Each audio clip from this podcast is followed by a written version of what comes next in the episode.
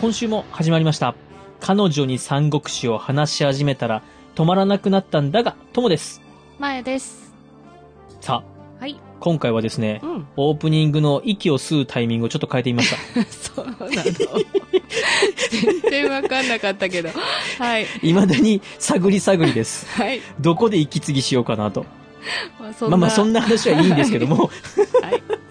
えっと、はい今回はですね、はい。石液の石巻の、器の巻きが終わりましたので、はい、皆さんと一緒に選ぶベストネタバレ会ということで、アンケートを作りまして、はい、回答を募集したところ、たくさんご投票いただいて、そのうちトップ3をね、うんうん。ご紹介したいなというふうに思っております。皆様たくさんのご投票いただきまして、はいありがとうございました。ありがとうございました。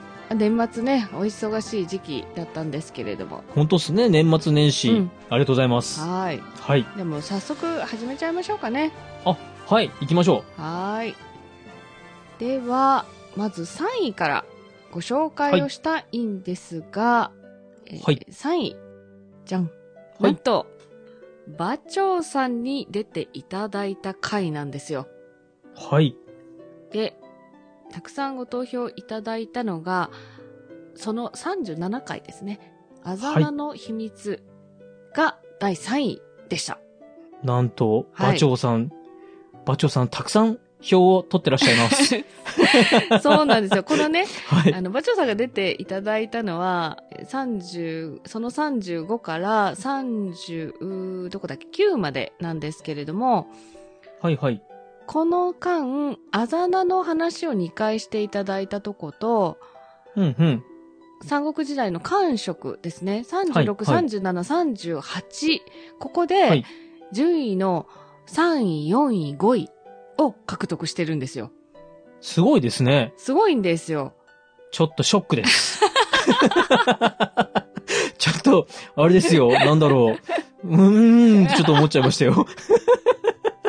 まあ、まあまあまあ、まあまあねあの、ね、バチョさんが出てきていただいたところは、それだけでこう、目立ちますからね。いや、でもまあ、うん確かに楽しい、面白い回だったんで。そう、面白い回だったんで、ちょっと皆さんのね、ご感想なんかを紹介しようかな、というふうに思います。あいいですねよろしくお願いします。はい。えー、あざなの秘密にいただいた、まずは、ケイスケさんですかね。はい。あ、ドイツの方ですね。はいすぐ見つかったドイツの方ですね。本当ドイツの方すぐ見つかったと思って、聞いてみるもんだなと思いました。はい。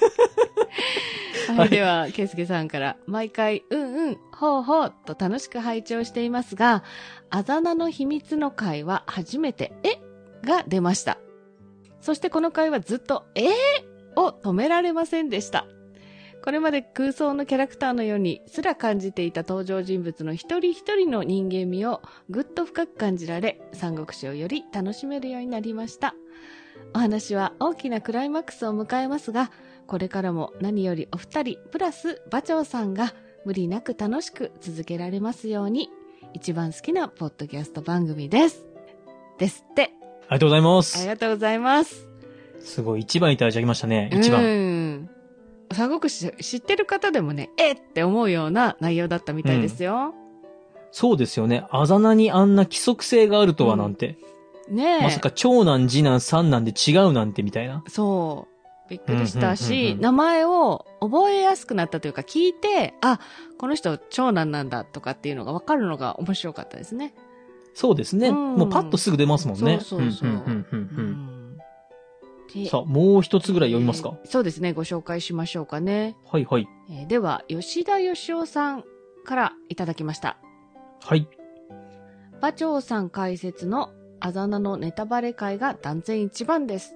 断然がつきましたね。断然 断然がついたな。まあまあ、嫉妬しない、嫉妬しな。はいいはいはいははいい。今までなんとなく分かってたつもりでしたが、丁寧な解説に目から鱗です。昔の中国の文化に納得しました。だそうです。あありがとうございありがます。とうございます。ああ素晴らしいですうね。ん。本当ですね。吉田義雄さん、もう断然がつきましたよ。ぶっちぎりで1位じゃないですか、馬長さん。まあねまあまあまあまあ。はい。吉田義雄さんは、一つフォローしておきますと、えー軍師各にも票を入れてくださってますあ、よ。ありがとうございます。ありがとうございます。渋いところがお好きですね。いや、本当ありがたい話です。はい。うんたくさんね、皆さん聞いてくださった中から印象的だったんだと思います。うん、うん、うん。うんそうですね。うん。確かにちょっと、僕、やろうって思わない感じのとこなんで、うんはい。そうですね。それをこう保管してもらったというか、うん、うん、うん。絵の付けどころがやっぱり少し違うところが面白かったのかなとはい思いますね。ありがたかったです。うんはい。どうですか？馬長さん会こんな感じでたくさん票をいただいて、うん、うん。まあ嫉妬しなくてもいいですけど。いや、し、知った抜きにして本当に普通に面白かったんで、うんあと、僕、今回票は入らなかったけど、あの、うん地理の話、うん、地図のね。川が二つあって、まあ、北と南とはい江東とかなんとかっていう話したじゃないですか。うん。あの、様子港があってとかっていう話、あれも僕ためになったなーって僕正直、僕自身あれ聞きながら、ほうほうって言ってたんで、おー。はい。あ、わかりやすいわかりやすいと思ったんで、ともくんいや、やっぱこう、馬馬長さん、うん。あれですね、あの、本当たまにうん、助っ人に来ていただいて。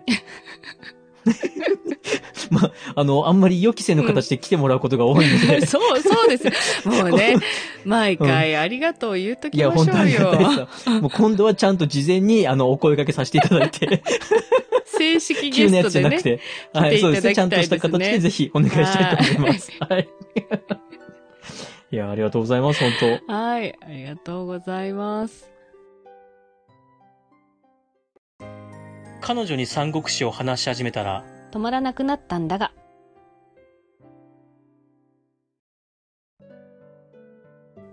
はい。では、えー、馬長さん、総なめだった5、4、3位なんですけれども。はい。2位まで、今回発表しちゃいましょはい。う。えー輝く第2位は、その47。なぜ劉備が主役なのかの回です。イエーイ ありがとうございます。はい。まあ、まあね、あの、僕とバチョウさんしかいないから、そう。いや、何も競うことないですよ。まあいや、競ってるわけではないんですけども、ほぼほぼと僕が話してるんで。まあまあ、そうですね。そう考えるとなんか負けた感が強いんですけども。まあね、でもこの47回、なぜ劉備が主役なのかっていうのは、はい。皆さんの心に刺さったようでして。うん、そうですね。不思議な気は確かにしました。うん私もその劉備は知ってたけど、お話読んでたら絶対曹操が主役じゃんって思うから、なんでわざわざ劉備を。そうですよ。うん。だって新しい王朝を作る地盤を築く人なんですから。はい。うん。なんでなんでって確かに思いました。うん、うん、うん、うん。うん。いや、本当これは、その中国の文化というか、うん。当時の時代、まあ、お話ができた時代背景なんかも含めてのあれなので、そうですね。まあまあ僕らが今パッと見てあれって思うのも、やっぱり当時としてはそれが当たり前なんです。当たり前というかそうあるべきなんですよね。あるべき。はい。うん。で、そういう過程があるから、地元のヤンキーのトップが、なんかこう、清廉潔白ないい人劉備になっちゃうんですよ。そっか。だからちょっとかわいそうなんです、劉備さんは。うん。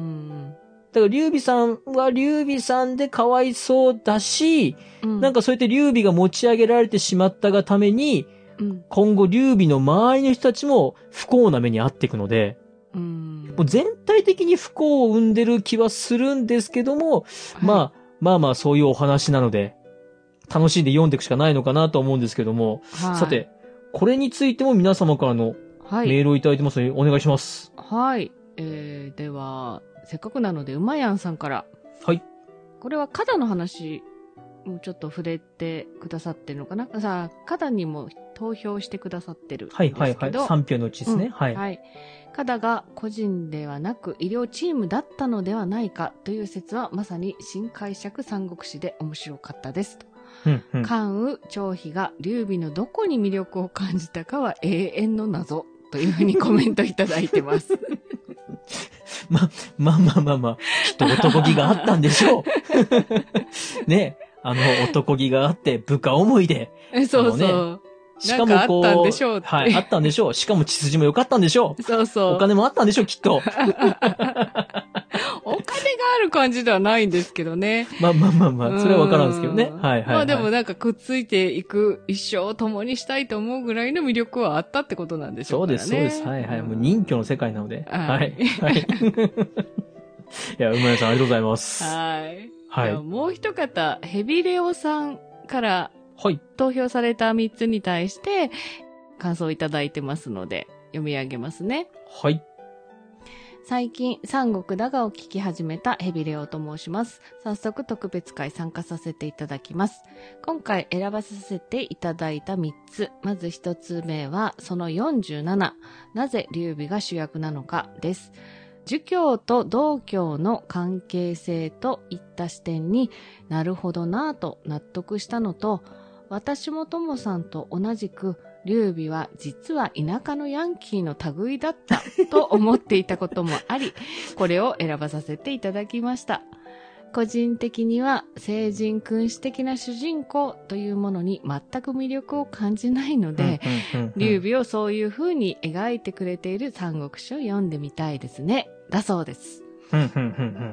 で、えーこれどうしようかな。二つ目はですね、えー、関陽さんに触れたとこですね。はいはい。うん。で、応募フォームには含まれていない、その62、63のあ長反響のところがさらに熱くって、ともくんのその熱いところが伝わってよかったですという感想。ありがとうございます。はい。で、最後の一つ、えーそのじゅ56、諸葛亮はなぜ劉備に仕えたのか。これもちょっと不思議なとこですね。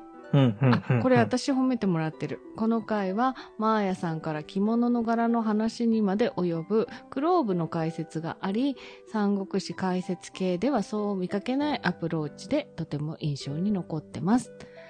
おー。この特別会の頃には、ともさんも復帰されていることと思います。これはい。からも楽しい番組、ラストまで楽しみにしております。それでは、と、いただいております。あありがとうございます。い。すごいはい聞き込んでくださってる。そうですねありがとうございます。ありがたい。はい。うん。あ、新しいアプローチって言われたのは嬉しいですね。なんかね、はい。でも三国志からいろんなことに、なんて言うんでしょう、知識が広がったりとかってできたら、もっと私たちも嬉しいので、うん、うん、う、うんうん、うん。今後は、どうですかね、マーヤのネタバレ会、ないかな。あ、ぜひ、やりましょう。いや、本当にあの、やりましょう、やりましょう。もうなんか、多分ですけど、あの、こう、見方を変えたらいくらでもこう、アプローチは変えれると思うので。もちろん、はいもちろん、それはあると思うので、ちょっと余裕ができたら、はい。余裕、はい余裕。あ、余裕いや、ほら、今読むのに一生懸命だからさ。あなるほど、なるほど。ちそういうことです。はょっとい。貯金ができたら余裕、そうそうそうまあ貯金ができたら、はいはいはい、はい。貯金ができてね、はいはい。語れる余裕ができたら、はい、考えます。はい。よろしくお願いします。はい。